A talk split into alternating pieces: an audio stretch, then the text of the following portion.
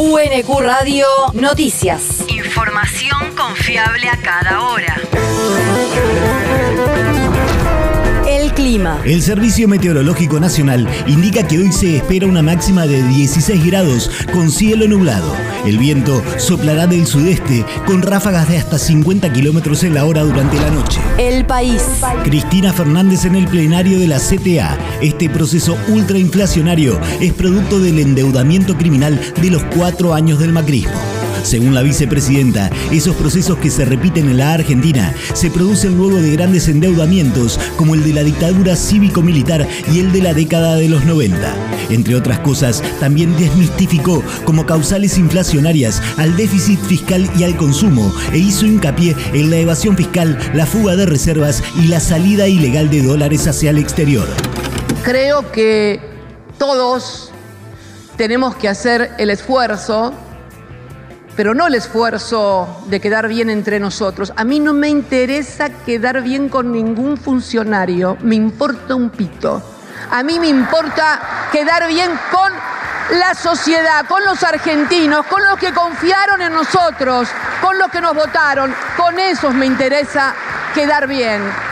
Y eso, a eso, a eso, a eso no voy a renunciar.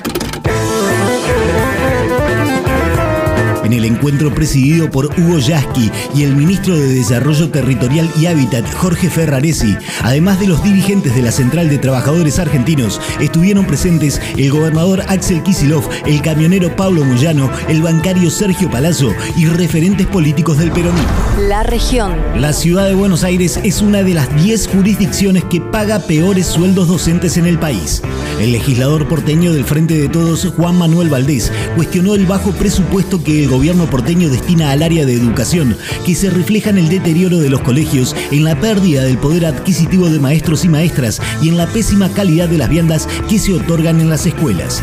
Respecto de la prohibición del uso del lenguaje inclusivo, el legislador afirmó que ese es un nuevo ejemplo del autoritarismo y la frivolidad que caracterizan la gestión de la ministra Acuña, que busca cualquier oportunidad para llamar la atención y posicionarse en la tapa de los diarios. El territorio. El vicepresidente boliviano Quilmes.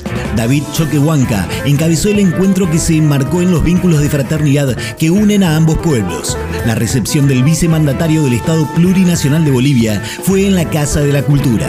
Mayra Mendoza, intendenta de Quilmes, no participó de los actos institucionales, puesto que se encontraba en el acto por el Día de la Bandera, encabezado por el presidente Alberto Fernández. El mundo. El Comité de Descolonización de la ONU reconoce el derecho de Puerto Rico a la independencia.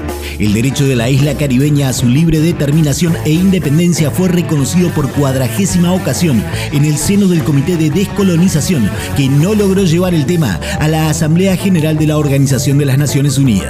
La resolución contó con el coauspicio de Venezuela, Nicaragua, Bolivia, Siria, Rusia y Antigua y Barbuda, y además recibió el respaldo de la comunidad de estados latinoamericanos y caribeños y del movimiento de países no alineados. La universidad. Congreso Internacional de Universidades Públicas. La Universidad Nacional de Córdoba junto con el Ministerio de Educación de la Nación y el Consejo Interuniversitario Nacional convoca a toda la sociedad a debatir sobre el futuro de la educación superior los días 30 de junio y 1 de julio en el Congreso Internacional que tendrá lugar en la ciudad universitaria de la Casa de Altos Estudios Mediterránea.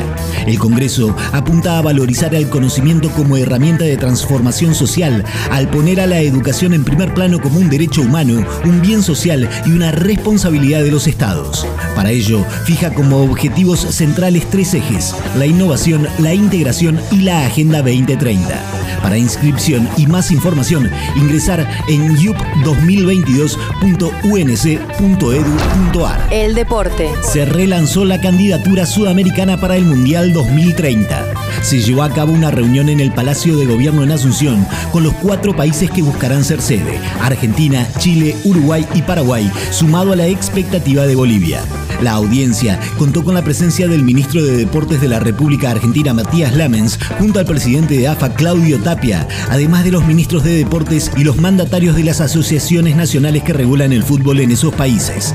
La organización se repartiría con Paraguay con dos sedes y Chile y Argentina con seis cada uno. En tanto, Uruguay buscaría ser anfitrión del partido inaugural y también de una de las series de semifinales. UNQ Radio te mantiene informado. Información confiable a cada hora. UNQ Radio, la radio pública.